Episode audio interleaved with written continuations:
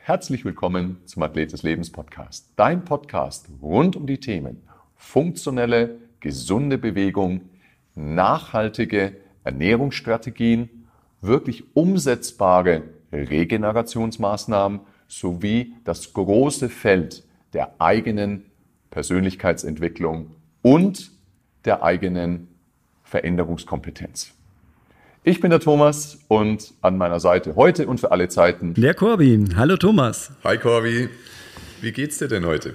Mir geht's gut. Mir geht's gut. Ich ähm, habe mich heute schon viel bewegt gestörter Handlungsplan früher aufgestanden. Wir sind ja heute total außerhalb unseres, unseres Zykluses hier. Heute ist ein Donnerstag, kein Dienstag. Richtig, sonst ähm, Dienstag, Drehtag für den Podcast. Ja. Und na, ich habe ja, ich, ich lege ja mein Privatleben hier quasi da. Das heißt, ähm, normalerweise hätte ich ja jetzt gerade meine Laufeinheit beendet. Aber die habe ich jetzt heute eben wieder früher gemacht, früher aufgestanden. Wann bist du um, aufgestanden heute, Corby? Aufgestanden oder aufgewacht. Aufgestanden ähm, bin ich um Viertel nach sechs dann.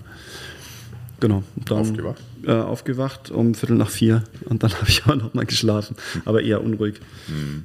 Ähm, genau.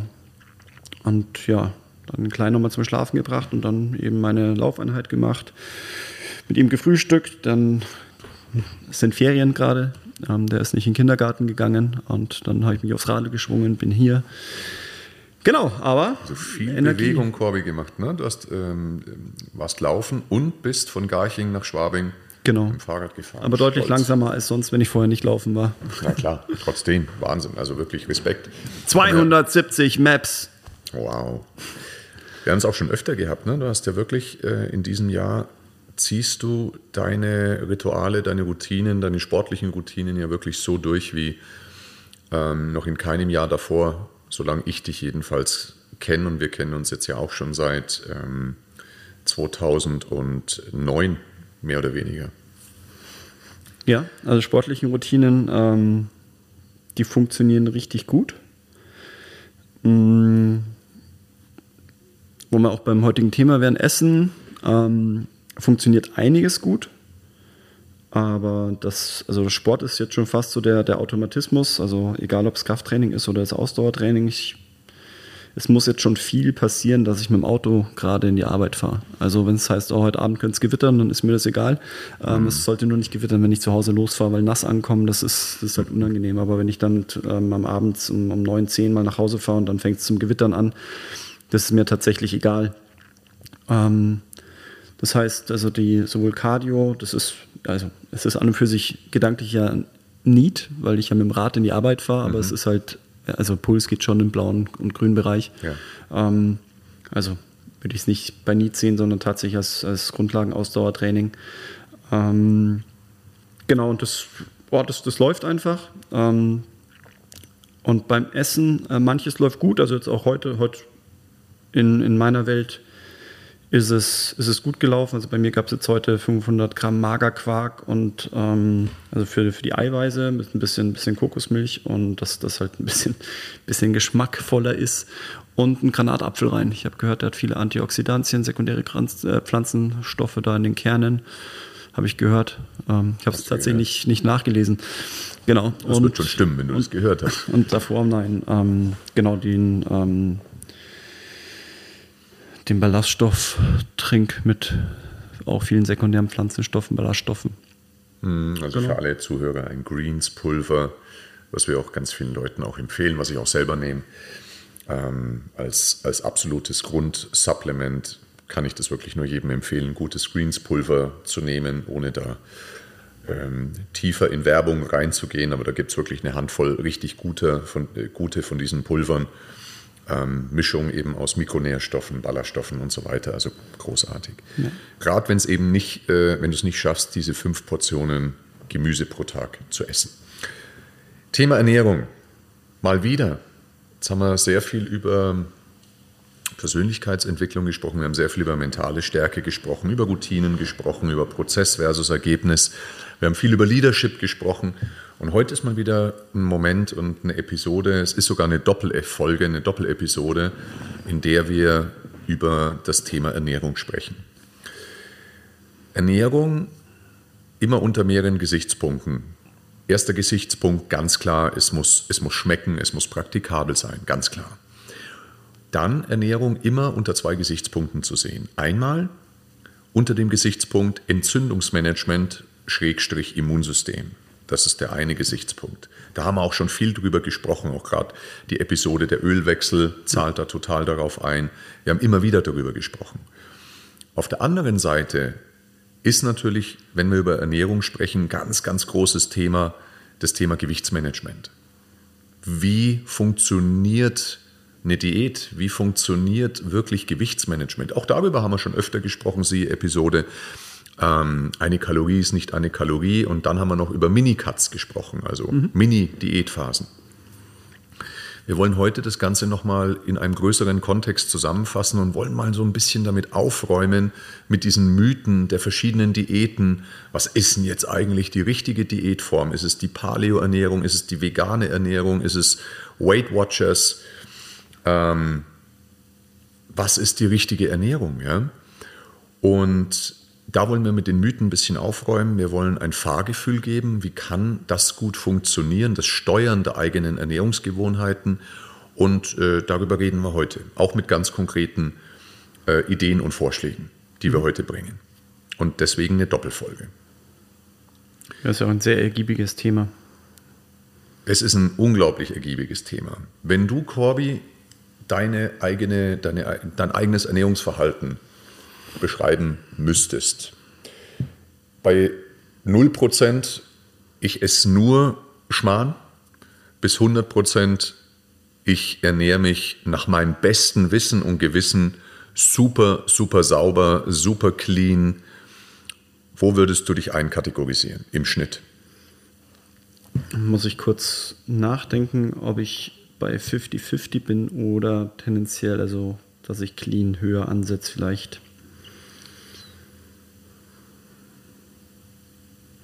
Wenn ich es auf die Mahlzeiten verteile, würde ich irgendwas zwischen 60, 40, vielleicht 70, 30 clean zu Nutella-Brot mit Käse. Ja, ich mag das. Das ist echt ein Brot das ist mit eine Butter, Nutella crazy und eine Scheibe Käse drauf. Es ist eine crazy Mischung. Nutella-Brot mit Käse. Fett. Saugeil. Ja, ja, ja, schon. Aber also, weißt du, was ich kenne? Ich kenne äh, Marmeladenbrot und Käse. Das mag ich echt gerne.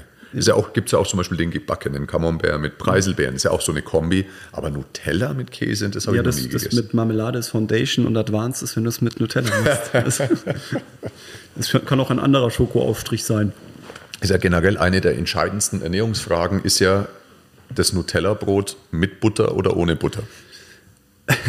ja, wir, da haben wir tatsächlich bei uns in unserem Chat auch schon mal die Diskussion gehabt. Das Beste ist für mich tatsächlich ein, ein Laugenstangerl mit schön Salz, Butter und Nutella und dann im zweiten Das ist lecker, ja, das ist lecker. Also mhm. Salz, das Salz und, und, süß ist, ist geil, ja. Aber dann auch, also die Butter, die darf, also ich, meine Frau lässt die Butter nur draußen stehen und ich mag die Butter eigentlich lieber aus dem, aus dem Kühlschrank. Das eigentlich bedeutet, weil dann kannst Frau du den ganzen Block einfach aufs Brot legen, oder? Nee, die, äh, wenn die Butter noch ähm, einfach ein bisschen, bisschen, bisschen härter und kühl ist, es gibt dem ähm, dem Stangerl dann schon das gewisse etwas, vor allem wenn das Nutella noch drauf ist. Wenn du da reinbeißt in die kühle Butter.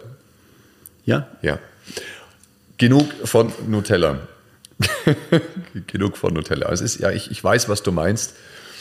Ähm, muss man natürlich auch ganz offiziell auch dazu sagen, Nutella ist vielleicht nicht das beste Lebensmittel, weil auch der ein oder andere Zuhörer wird sagen, oh Gott, dieses Palmfett, da zerstören wir natürlich reihenweise die Umwelt. Äh, trotzdem, es ist schon sehr lecker. Ab und an. Und da sind wir auch wirklich, schmeckt, da, ja? weil es schmeckt, ja genau. Und wir sind dabei. Glaubst du, Corby, ist es gut, Lebensmittel wirklich in gut und böse, also binär 0 oder 1 einzukategorisieren? Ist das was, was, was den Leuten gut tut? Denn, also ich, ich, ich frage aus einem gewissen Grund, denn es gibt ja unglaublich viele Diäten, ähm, die gewisse Lebensmittelkategorien oder Einzellebensmittel ja fast verteufeln und wirklich komplett raus eliminieren aus so einer Ernährungsform. Also Stichwort die Paleo-Ernährung. Metabolic Balance macht es übrigens auch, die vegane Kost logischerweise auch. Also ganz unterschiedliche Ernährungsformen äh, schließen oft dogmatisch, kategorisch Lebensmittel aus. Was hältst du von dem Ansatz, denn der ist weit verbreitet. Und auch wenn ich mit meinen Kunden rede, es ist immer so, dass Leute von mir hören wollen, ja, welche Lebensmittel sind jetzt besonders gut und welche darf ich auf keinen Fall essen. Also einmal die Dosis macht das Gift, deswegen würde ich es da pauschal nicht ausschließen. Ähm, es gibt natürlich, ähm, wenn, wenn wir es eher auf dem Kontinuum sehen, gibt es die, sagen wir mal, gesünderen und die weniger gesünderen. Ähm, aber auch da wieder in der, in der Dosis. Ähm, und Eliminierung, definitiv, wenn du Unverträglichkeiten oder Allergien hast. Also da macht es einfach ein, ist es für mich ein lebensnotwendiger ähm, Zweck, mhm. Nüsse vielleicht dann wegzulassen, wenn, ähm, wenn ich Haselnüsse esse und dann äh, schwillt mir der Hals an mhm. und nicht muskulös, sondern äh, eher von innen und ich kriege keine Luft mehr, dann ist das, äh, denke ich, weniger lustig.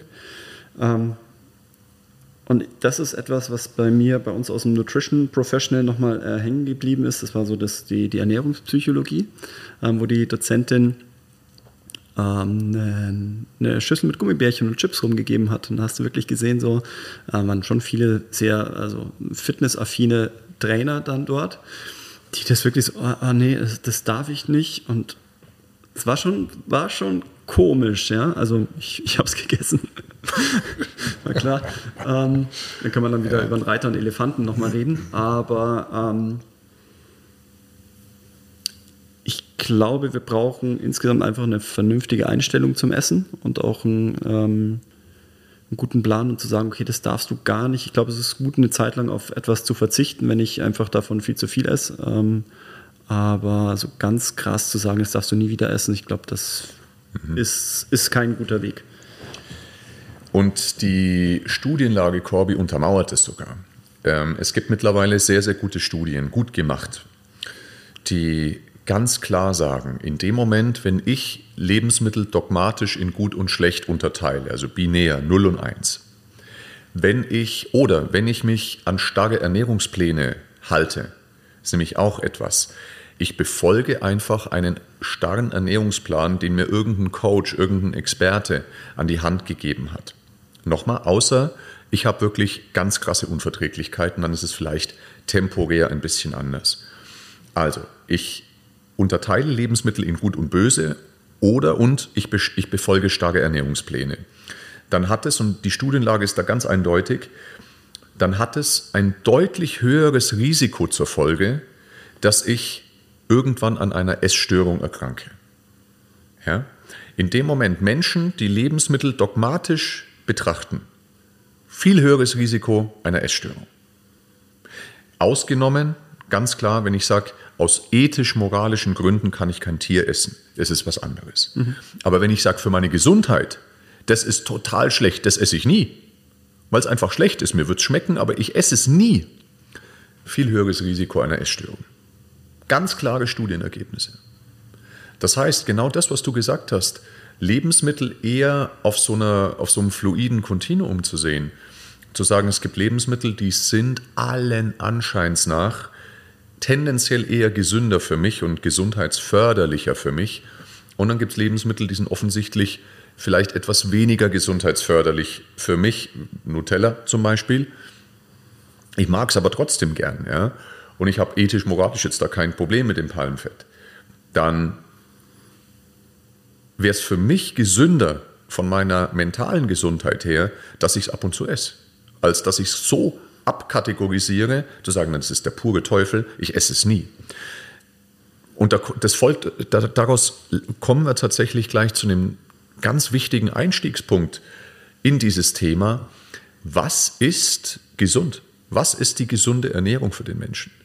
Was sollte ein Mensch essen und was sollte er vielleicht etwas weniger essen. Was verstehst du unter gesunder Ernährung, Corby? Denn da gibt es ja ganz unterschiedliche, ganz unterschiedliche Vorstellungen. Glaubenskriege. Unglaublich. Ja, ich bin natürlich von, von uns schon geprägt, aber ähm, wir unterscheiden in, in Makronährstoffe, Mikronährstoffe. Das heißt also, ich muss meinen Bedarf decken, also an energieliefernder und bausubstanzliefernder Nahrungsmittel, mhm. also die Makros und eben dann auch, dass mein Stoffwechsel, dass, dass bestimmte Prozesse ähm, gut funktionieren. Ich weiß nicht, ob das dann biochemisch ist, wahrscheinlich. Also. Ähm, es sind einfach die Spurenelemente, die mein Körper selber nicht herstellen kann. Ähm, egal ob Vitamine, äh, Mineralien und so weiter, die ich über die Nahrung auch eben zuführen muss damit ich einen gesunden Stoffwechsel habe, dass ich mich bewegen kann, dass alles gut funktioniert, dass mein ähm, Kopf funktioniert.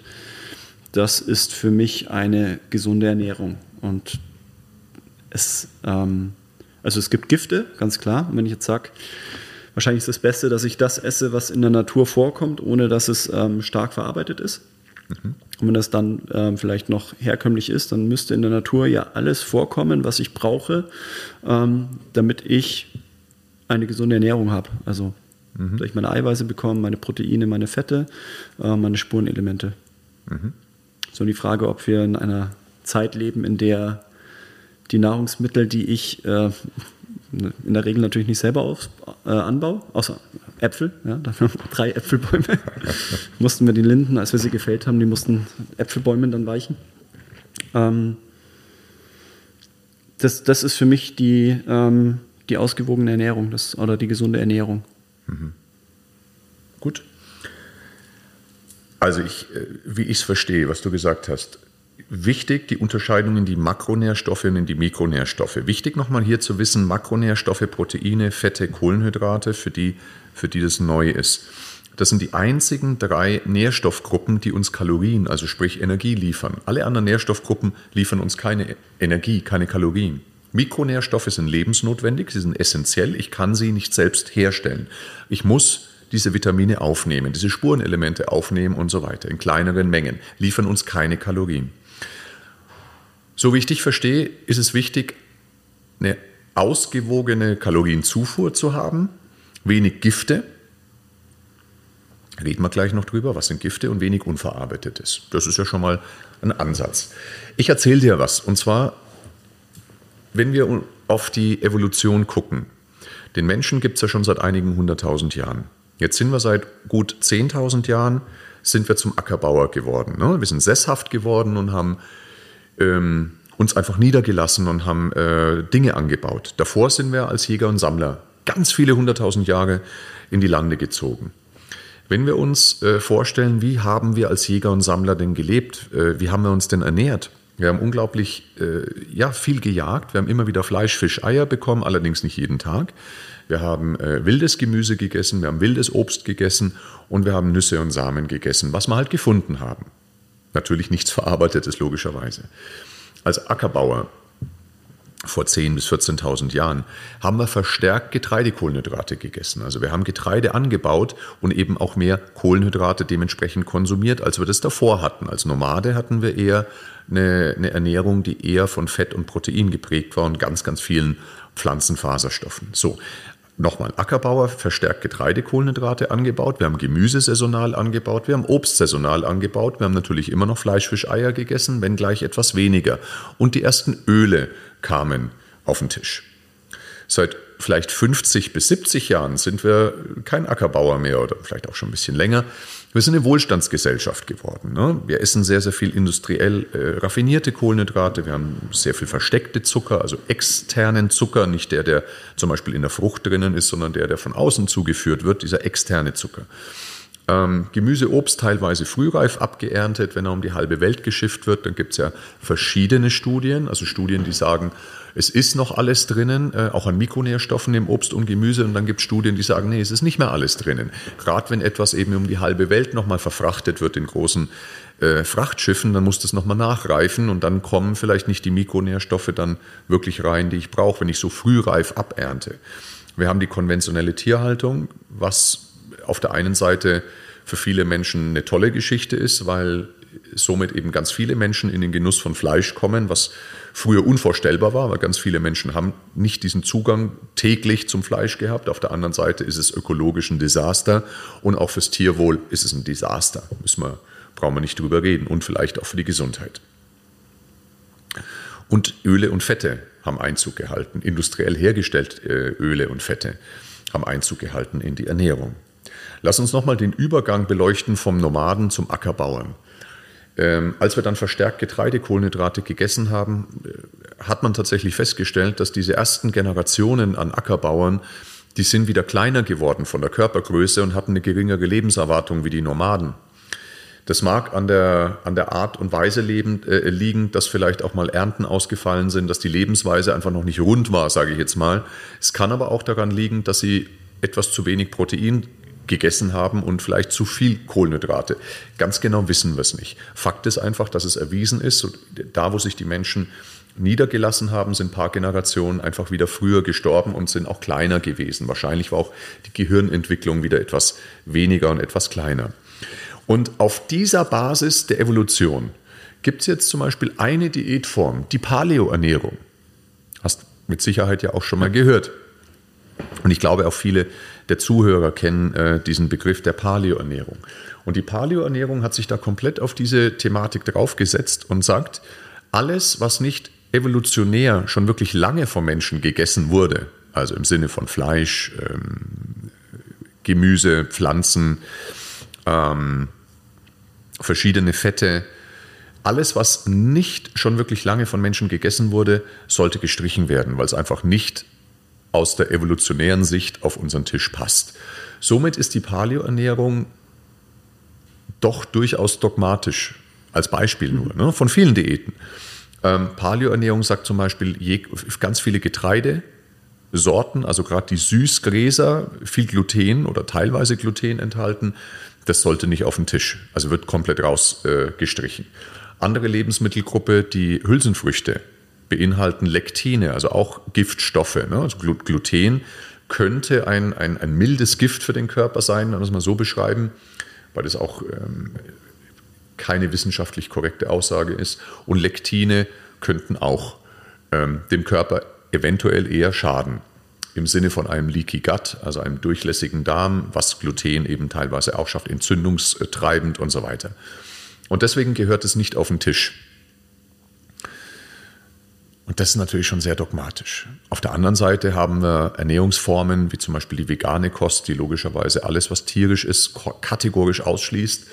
Und ähm, das ist was, was mich nicht stört, ethisch, moralisch. Ich finde es absolut, versteht mich nicht falsch, ich finde es ethisch und moralisch bei der veganen Kost zum Beispiel völlig vertretbar und völlig okay, wenn jemand sagt, ich kann keine tierischen Produkte essen. Ich finde das nicht gut. Bin ich da, ich gehe da mit. Wer sich Nur, Paleo ernähren möchte und gehe ich auch für den mit. das super ist, passt ja auch. Also wir ja, wollen niemanden an den Pranger stellen, also das bitte nicht falsch verstehen. Nee, wir wollen nur beschreiben, wie es ist und es ist dogmatisch. Ja, es ist diese Diätformen und es sind alle Diätformen sind dogmatisch. Und äh, bei der veganen Kost ist es zum Beispiel so, was mich da stört, ist dass ich sage, und da gibt es ja auch mittlerweile Dokus, also ich, ich sage, das sind Fake-Dokus oder Entertainment-Dokus, ja, wie zum Beispiel auf Netflix Game Changers, ja, die einfach Fakten mit Fake News total vermengen, weil das sind einfach einige Dinge drin, die stimmen so nicht. Ja. Und The Game Changers zum Beispiel begründet jetzt vegane Ernährung nicht im Sinne, im Kontext des Tierwohls, sondern im Kontext der Gesundheit, dass es einfach das Gesündeste auf der Welt sei. Und da möchte ich eine Sache einfach klarstellen. Eine Paleo-Ernährung oder eine vegane Ernährung ist gesünder. Nur die Frage ist gesünder als was? Eine Paleo-Ernährung und eine vegane Ernährung ist gesünder als die standardwestliche Ernährungsform. Punkt.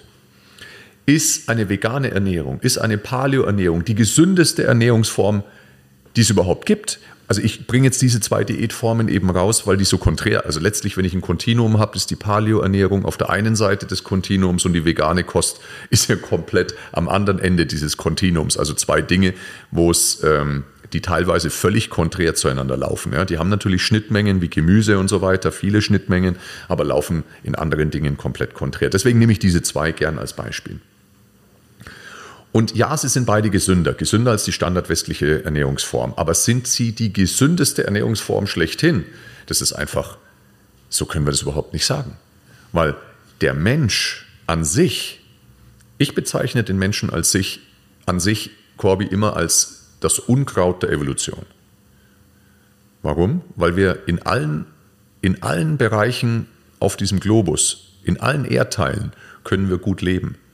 Die Wiege der Menschheit stammt aus dem, oder wir stammen vom Äquator ab. Ja? Wir, wir kommen alle aus der Äquat Äquatorregion. Und wir können mittlerweile aber in jeder Region auf diesem Erdball leben und gut leben und teilweise in ganz unterschiedlichen Voraussetzungen und ganz unterschiedlichen Ernährungsgewohnheiten. Wir denken nur mal in den äh, wirklich eisigen Regionen, da gibt es nicht so viel Gemüse, da isst man sehr viel tierischer. Man isst fetten Fisch, man isst Robben und so weiter, hast viel Protein, viel Fette, ganz anders wie eine, wie eine Ernährung, die viel mehr pflanzenbasiert ist in Äquatornähe, wo ich viel Früchte auch esse, viel Gemüse esse und so weiter. Und ich kann überall gut leben. Du hast vielleicht schon mal gehört von diesen sogenannten Blue Zones. Schon mal gehört? Nein, tatsächlich nicht. Blue Zones sind äh, Gegenden auf der Welt, wo die Menschen besonders lange gesund leben, also gesund alt sind. Und zwar mehr als in anderen Regionen. Da ist so eine ganz bekannte Blue Zone, ist so eine Insel vor Japan, Okinawa, Okinawa zum Beispiel. Es gibt aber eine andere Blue Zone auf Sardinien. Dann gibt es ähm, es gibt unterschiedlichste Blue Zones auf dieser Welt und die Leute haben alle komplett unterschiedliche Ernährungsgewohnheiten. Bei den Blue Zones ist zum Beispiel ganz interessant ähm, die Grundeinstellung zum Leben. Positive, entschleunigte Lebenseinstellung, Arbeiten bis zum Tod, also dieses typische Renteneintrittsalter und dann mache ich nichts mehr, das hat nichts mit Blue Zone zu tun, sondern eine sinnstiftende Tätigkeit für sich zu finden, die ich gerne bis zum Ende meines Lebens durchführe. Das ist ein Merkmal der Blue Zone. Zugehörigkeitsgefühl, soziale Kontakte, ganz, ganz wichtiger Punkt.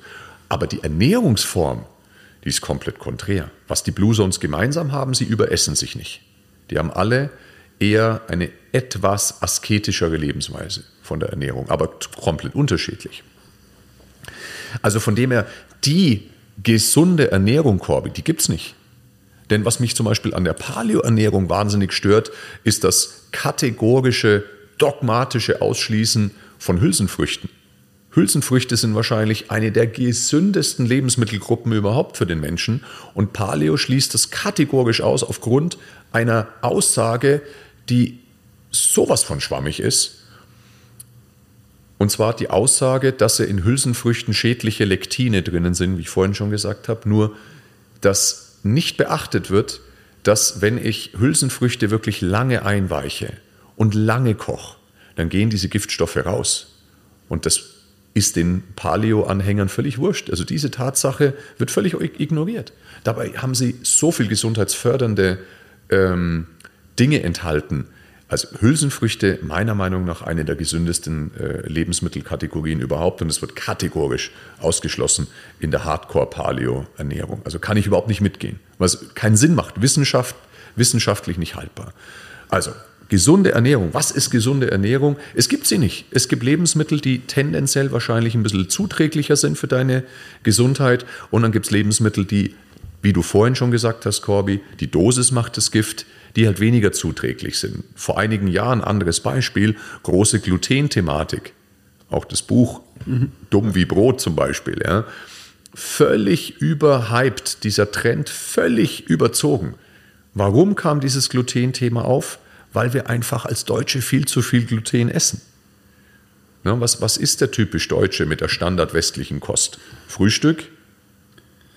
Äh, Müsli, vielleicht aber eher Brot. Ja, wahrscheinlich eher kein Müsli, außer da muss ich schon eher gesünder unterwegs sein. Toastbrot. Der typ, ja, Toastbrot, Butterbrezen, Croissant, ja. pures Gluten. Ja. Dann Mittag gibt es einen Teller Nudeln. Nachmittag gibt es dann Kuchen oder Kekse, wieder Gluten. Abend gibt es eine Brotzeit, wieder Gluten und dann trinke ich noch ein Weizen dazu und dann habe ich es. Ja. Das heißt, ich esse jeden Tag vier, fünf Mal glutenhaltige Sachen und das ist mit Sicherheit nicht zuträglich für meine Gesundheit. Das heißt, die Rotation ist es, das Abwechseln ist es. Ist es jetzt deswegen schädlich, mal Getreide zu essen? Ist es schädlich, mal einen Teller Nudeln zu essen? Ist es schädlich, ähm, ein Mischbrot zu essen? Nein, überhaupt nicht, denn die meisten Menschen haben keine Glutenunverträglichkeit. Das ist völlig überzogen gewesen, dieser Trend. Völlig überzogen.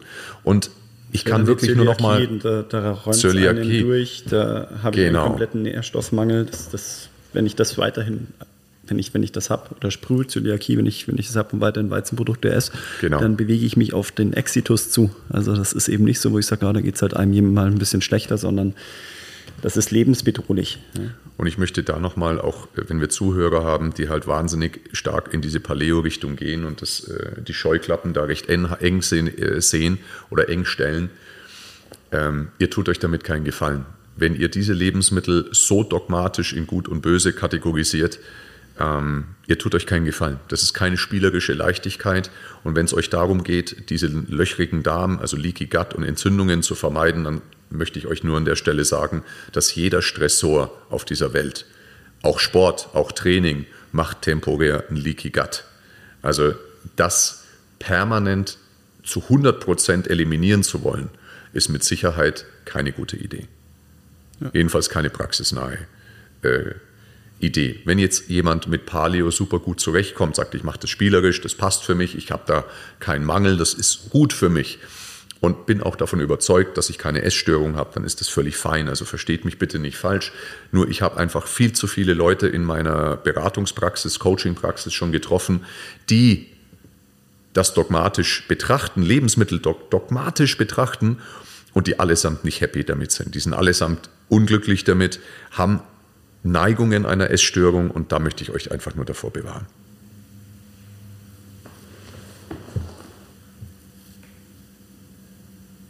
Wir kommen, also ich denke, Corby, diesen, ja. diesen Punkt, was ist gesunde Ernährung, haben wir, ja. glaube ich, ganz gut mal durchleuchtet. Ich glaube, das, was am meisten im Verruf steht, oder wo, was am meisten in der Diskussion steht, ist eben dieses Gluten-Thema. Es ist teilweise, also in der, ähm, in der Szene eben das Thema der Hülsenfrüchte Milch und mit Sicherheit das Thema Milchprodukte. Milchprodukte, auch da, Dosis macht das Gift, ja, ja Casein, das ist das Milcheiweiß, ähm, kann entzündungsfördernd auch wirken und manche vertragen es schlechter. Grundsätzlich müssen wir sagen, dass wir Menschen mit unseren ethnischen äh, Wurzeln, also kaukasischen Wurzeln, wie es heißt, ähm, wir vertragen Milchprodukte viel, viel besser als zum Beispiel asiatische äh, Ethnien. Ja? Ähm, ansonsten muss das jeder für sich selber entscheiden. Ich kann nicht empfehlen, jeden Tag Milchprodukte in großer Menge zu konsumieren, aber ich kann auch, würde nie sagen, du darfst jetzt gar keine Milchprodukte essen, ja? außer ich habe eine bestätigte Unverträglichkeit oder mache temporär eine sogenannte Eliminierungs- äh, die wirklich mal Sinn machen kann, wenn ich wahnsinnig starke Unverträglichkeiten habe, wenn ich schlechtes Hautbild habe, ähm, wenn ich Reizdarm habe, Morbus Crohn, ganz, ganz klar, dann braucht es eine Eliminierungskur. Aber das per se kategorisch auszuschließen, nochmal, Risiko, Essstörung, ich kann das nicht empfehlen. Ja? Essstörung ist das eine und das andere, ähm, da reden wir ja über, über Gewohnheiten. Ähm, dass ich da meine Gewohnheit, also Ernährungsumstellung, Anpassung ist ja immer eine Veränderung von der Gewohnheit. Und auf etwas zu verzichten, was ich an und für sich gerne mag, also dieser Verzicht, immer wieder gegen seine Elefanten zu arbeiten, das ist ja nochmal das andere, wenn ich gegen meine Gewohnheit, gegen meine, meine Lust, sage ich mal, etwas komplett ausschließe, dann ist das ähm, wahrscheinlicher, dass ich in Anführungszeichen rückfällig werde ja. und dann wieder scheiter, als wenn ich sage, okay, ich entwickle einfach eine, ein gesundes Verhältnis zu meiner Ernährung und gönne mir Sachen und lasse sie mal weg. Das ist wahrscheinlich das Zielführendere gegenüber diesem Mal, du darfst nicht dieser erhobene Zeigefinger, weil es ist schlecht. Richtig, ganz genau. Sehe ich hundertprozentig genauso. Ich habe einen weiteren Punkt noch, der mir jetzt gerade noch eingefallen ist. Ähm, der ja momentan extrem immer wieder in der Diskussion steht, was ich auch häufig erlebe, auch im Coaching, in Seminaren, die ich gebe, ähm, das Thema Fleisch. Ähm, weil es auch eben auch viel in dieser Doku bei Netflix passiert ist, in äh, Game Changers, dass es heißt, ähm, gerade beim Fleisch, also beim tierischen Protein, war eben viel das Fleisch äh, mit am Pranger gestanden, äh, an diesem tierischen Protein hängt das sogenannte Hämeisen, also ein, ein Molekül, was da dran hängt, was im Verruf steht, Krebs ähm, auszulösen.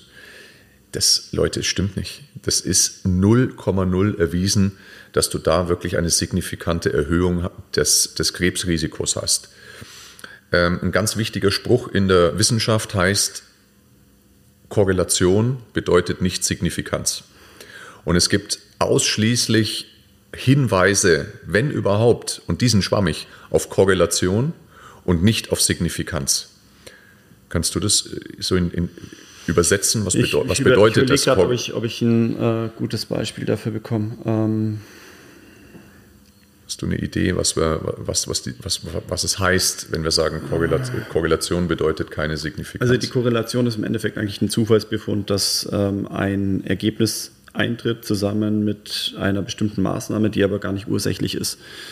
Ähm, ich, ich, darf, ich, überlege, ich, ein Beispiel, also darf ich ein Beispiel? Training und Impingement. Also okay. ähm, wenn ich sage, also Impingement ist Schulterengpass-Syndrom und ich mache Schulterdrücken, dann heißt, okay, Schulterdrücken macht ein Impingement, weil wir hatten 100 Probanden und ähm, 100 Probanden haben Schulterdrücken gemacht und 50 von denen haben ein Impingement entwickelt.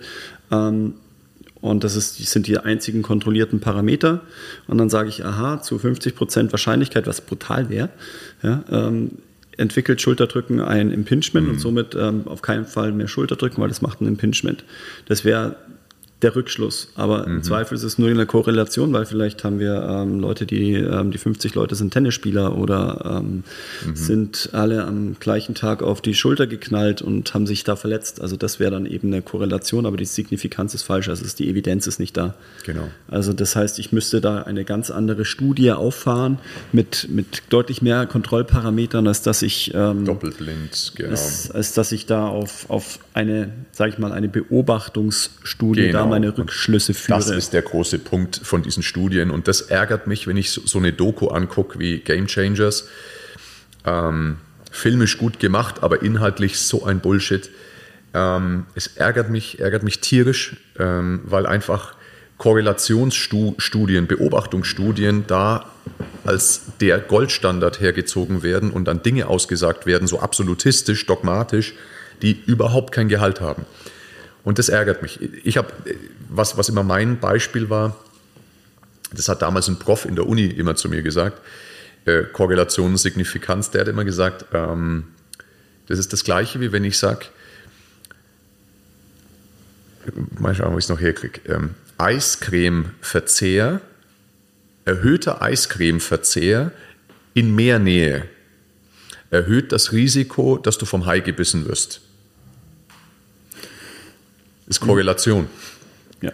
Denn wenn mehr Menschen, wenn mehr Menschen im Sommer am Strand sind, wird mehr Eis gegessen und die Haiattacken sind auch höher wie im Winter. Also könnte ich jetzt, wenn ich Korrelation nur betrachte, aussagen, also wenn du mehr Eis isst im Sommer und du bist in mehr Nähe, dann wirst du wahrscheinlich vom Hai gebissen. Also solltest du kein Eis mehr essen. Ich muss das meinen Kindern sagen. ja, das ist, das ist Korrelation. Aber ist es signifikant? Nee, überhaupt nicht. Hat nichts miteinander zu tun. Ja? Denn tatsächlich ist es ja so, dass auch viele Menschen, und es ist immer noch so, viele Menschen, die, die mehr Fleisch verzehren, die leben an sich ungesünder. Die machen weniger Sport, häufig rauchen sie, trinken viel Alkohol und so weiter. Es wird alles in diesen Studien überhaupt nicht mit berücksichtigt. Es wird nicht berücksichtigt, ob es verarbeitetes Fleisch ist, wo ich ganz viel Nitritpökelsalze drin habe, Geschmacksverstärker drin habe. Ja, die sind krebserregend. Definitiv. Das wird überhaupt nicht differenziert. Es wird nur, es wird nur äh, gesagt, naja, äh, am Anfang hieß es ja, rotes Fleisch macht Darmkrebs. Null erwiesen, Korrelation, ja, Signifikanz echt schwammig.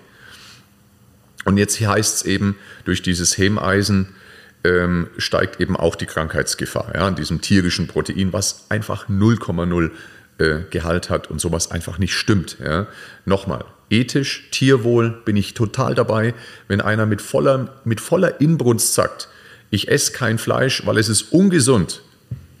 Das ist einfach falsch. Das ist nicht richtig. Das ist einfach eine falsche Aussage. Genauso, wenn ich sage, ich esse kein Brot, weil Gluten ist ungesund. Ist genauso eine falsche Aussage. Ja? Und da ich, möchte ich mit aufräumen weil ich diese Mythen einfach satt habe. Weißt, wir Menschen können so viel. Wir fliegen zum Mond und solche einfachen Sachen wie Ernährungsphysiologie, das ist ja alles keine Rocket Science. Ähm, da gibt es solche Mythen. Unvorstellbar. Unvorstellbar. Also, das war das Thema, was ist gesund? Und jetzt kommen wir zum nächsten großen Punkt, Corby. Die Pyramide der Wahrheit. Jeder kennt wahrscheinlich auf der Müsli- oder Cornflakes-Packung die Ernährungspyramide von der Deutschen Gesellschaft für Ernährung, die wunderbar veraltet ist. mit ganz viel Getreide Ja. in der Ich gar nicht, ich Basis. Ich habe mir überlegt, ob ich sie auf, auf einer Müsli-Packung gesehen habe. ich glaube, sie gibt es nicht ich- mehr, ich aber es gab es ganz, ganz lange. Ich Aber weiß nicht mehr, ich ob sie, habe ich überlegt, also unten ist tatsächlich trotzdem sind die Getränke. Ich glaube, da ist unten ist Ja. so tatsächlich das Ja. Wasser und dann kommen aber definitiv sehr schnell die Getreide. Genau. Es gibt eine Pyramide der Wahrheit. Ohne dass wir jetzt Lebensmittelkategorien ähm, da reinziehen. Es gibt eine Pyramide der Wahrheit, die für mich ähm, von höchster essentieller Bedeutung ist. Kannst du die so ein bisschen ähm, einfach mal, mal aufzählen? Ähm, in, der, in der Basis haben wir die Kalorienbilanz, also die breite Basis, heißt, das ist die, das Fundament, auf dem diese Pyramide fußt. Das heißt, dass die Kalorienbilanz steht. Was bedeutet Kalorienbilanz? ähm, dass mein Grund- und Leistungsumsatz über meine Nahrungsmittel ähm, gedeckt wird. Dann bin ich even. Esse ich weniger oder nehme ich weniger Kalorien dazu, werde ich abnehmen. Werde ich deutlich mehr, oder was heißt deutlich, wenn ich über die Zeit immer mehr Kalorien zuführe, als ich verbrauche, werde ich zunehmen. Ja. Genau, dann ähm, oben drüber ist dann, wenn die Kalorienbilanz steht, ist dann die Qualität. Also das heißt, ähm, auch wieder nicht unter ethischen Gesichtspunkten, sondern okay, möchte ich einen, ähm, ich nehme gerne das Beispiel Lachs, esse ich den Wildlachs, das ist der ähm, aufgewachsen ist im Atlantik, glaube ich. Und den habe ich selber mit der Angel rausgefangen und ähm, habe alle natürlichen Inhaltsstoffe, vielleicht auch ähm, Giftstoffe drin. Ja. Ähm, oder nehme ich den ähm, Lachs aus intensiver Aquakultur aus äh, Norwegen. Ähm, das eine wäre dann eben der Wildfang, das andere ist dann die, der in der Regel günstigere ähm, Kulturlachs. Ähm, das wäre dann ein Zeichen für die Qualität. Ja. Genau. Ähm, dann die Verteilung, also da oben drüber steht dann, oder Qualität kann auch sein, ja, nehme ich Bio oder nehme ich ähm, nicht Bio. Genau. Also das Genau. ba banal gesagt, also ähm, Weidefleisch Genau. Ich, oder, ein, esse, ich oder ein Stalltier. gutes, esse ich ein gutes Sauerteigbrot oder haue ich mir das Weißbrot rein? Ja. Das ist Qualität. Ne? Genau, die Makroverteilung. Ähm, Makros haben wir gerade vorhin schon gesagt, sind ähm, Proteine, Eiweiße, äh, nee, das ist das gleiche. Proteine, Kohlenhydrate, Fette. Ähm, in welchem Verhältnis äh, nehme ich die zu mir? Ja. Ähm, wie viel Eiweiße brauche ich? Wie viel Kohlenhydrate? Wie viel Fette? Muss das jeden Tag gleich sein? Kann das auch unterschiedlich sein ähm, über die Tage? Das ist die Makroverteilung. Ähm, wer sich an den Podcast Eine Kalorie ist nicht eine Kalorie erinnert, ähm, da ging es eben um das Thema auch die Eiweiße müssen stehen. Genau. Also wie viel Eiweiße brauchen wir dann über den Tag verteilt und wie verteilen wir dann die restliche Energie, die wir zur Verfügung oder die wir benötigen, auf die anderen Makros. Dann zum Schluss noch, nee, nicht zum Schluss, sondern oben drüber dann das, ähm, das Timing. Wann esse ich was? Ähm, haben wir auch schon drüber geredet. Also muss, am Abend. Genau. Ja, auch dieser Gedanke, also es, ähm, bin ich mit, mit groß geworden. Also äh, Frühstücken wie ein Kaiser, Mittagessen wie ein äh, Edelmann und Abendessen wie der Bettler. Das ist so das, das äh, Dogma. Und ähm, da haben wir auch schon drüber geredet, dass das kann auf Leute zutreffen, das kann auf Leute nicht zutreffen. Also bei mir ist, habe ich auch schon erzählt, wenn ich um sechs anfange und um fünf äh, oder Viertel vor fünf aufstehe, ich spare mir einfach das Frühstück. Also es ist, ich, ich muss da nichts essen und ich halte Ja. locker bis mittags durch. Also das ist, ähm, ist kein großes Thema. Und ähm, wenn ich aber merke, es ist dann zu wenig, muss ich halt dann meine, meine ähm, Maßnahmen haben, dass ich sage, okay, wenn ich was zum Essen brauche, dass es halt dann nicht nur die Packung Chips ist, die dann im Gesamtbereich, also Kalorien, Qualität, Makroverteilung, dann eben dann nicht das ideale Lebensmittel für, mein, für meinen Tag Genau. ist. Ja. Genau, und am Schluss stehen noch die Supplements. Das heißt, was ähm, muss ich zuführen? Das ist das, was ich vorhin ja schon mal gesagt hatte. Ähm, was für mich die gesunde Ernährung ist, dass ich sowohl meine Makros ähm, decke, als auch dann meine Mikro, also die Makronährstoffe und auch meine Mikronährstoffe. Richtig. Und dann ist eben die Frage, habe ich es geschafft, dass ich Nahrungsmittel in der Qualität esse, dass diese Mikro, also diese Spurenelemente drin sind. Wenn ich das Ganze nicht schaffe, das werde ich nicht messen, indem ich meine, ähm, meine Nahrungsmittel äh, ins Labor schicke und sage, na, wie viel ist denn da jetzt wirklich noch drin? Das wird nicht funktionieren. Aber das kann ich ja über ein Blutbild rausfinden, ob meine Ernährungsgewohnheit ähm, mich ausreichend mit meinen Mikronährstoffen eben auch versorgt, weil dann sollte mein Blutbild eben die richtigen Werte ausweisen. Richtig. Ganz wichtig ist eben, dass die Supplements ganz oben in der Pyramide stehen. Das heißt, ich kann keine schlechte Ernährung mit Nahrungsergänzungsmitteln ausgleichen. Ich kann nicht mit einer Multivitamintablette eine schlechte Ernährung ausgleichen. Das ist einfach unmöglich. Die Supplements ist das, das ist das i-Tüpfelchen einer soliden Ernährung. Wenn wir nochmal runterschauen in die Pyramide, weil das ist, finde ich, ein unglaublich spannender Punkt. Das ist auch der entscheidendste Punkt. Die zwei untersten Kategorien, das ist die Kalorienbilanz und darüber dann die Qualität. Und ich möchte gerne ein Beispiel bringen von zwei Personen, um das mal zu verdeutlichen. Stell dir vor, du hast zwei Personen und jede dieser zwei Personen hat eine Tageskalorienbilanz, also einen Tageskalorienbedarf von jeweils 2000 Kalorien. Also es ist wahrscheinlicher, dass es eine Frau ist. Männer haben etwas, tendenziell meistens etwas mehr von der, äh, vom Tageskalorienbedarf. Also, wir haben eine Frau mit 2000 Kalorien. Person 1. Folgendes. Person 1 ist von der Qualität der Lebensmittel nahezu zu 100 Prozent der gegessenen Kalorien diese aus sogenannten cleanen oder gesunden Lebensmitteln. Also Dinge, die wir jetzt auch sagen, ja, die sind wahrscheinlich eher gesundheitsförderlicher. Ne? Also es ist genug Protein dabei, es sind gute Ballaststoffe dabei, ich habe viel Gemüse mit drinnen, ähm, ich bin komplett gut versorgt. Ja? Also richtig gesunde Lebensmittel ähm, ist diese Person 1. Person 1 isst allerdings keine 2000 Kalorien am Tag, was sie bräuchte, sondern sie isst jeden Tag 2300 Kalorien. Also ist jeden Tag ganz leicht drüber. Das merkst du gar nicht. 300 Kalorien merkst du nicht. Ein Weißbier. Ein Weißbier. Person Nummer 2 hat auch 2000 Kalorien, äh, Tageskalorienbilanz und die ist jedoch nur zur Hälfte, zu 1000 Kalorien, ist die Lebensmittel, die wir als gesund oder gesundheitsfördernd titulieren würden. Die anderen 1000 Kalorien kommen aus Lebensmitteln, die wir jetzt vielleicht nicht ganz so gesundheitsfördernd sehen würden, also beispielsweise ein Kuchen, das Nutella-Brot, ähm, ein Leberkäse, Bratwurst, Weißwurst, du weißt, was ich meine, ja? Chips. Lecker. Sowas. Also 1000 Kalorien, die Hälfte kommen aus gesunden Lebensmitteln und die anderen 1000 Kalorien kommen eben aus solchen Lebensmitteln. Person Nummer zwei isst allerdings jeden Tag nur 2000 Kalorien, sie braucht auch nur 2000 Kalorien. Also nochmal, Person 1 super gesund, isst 2300 Kalorien, Person 2 Hälfte Hälfte, gesund ungesund, isst 2000 Kalorien. Welche Person lebt gesünder?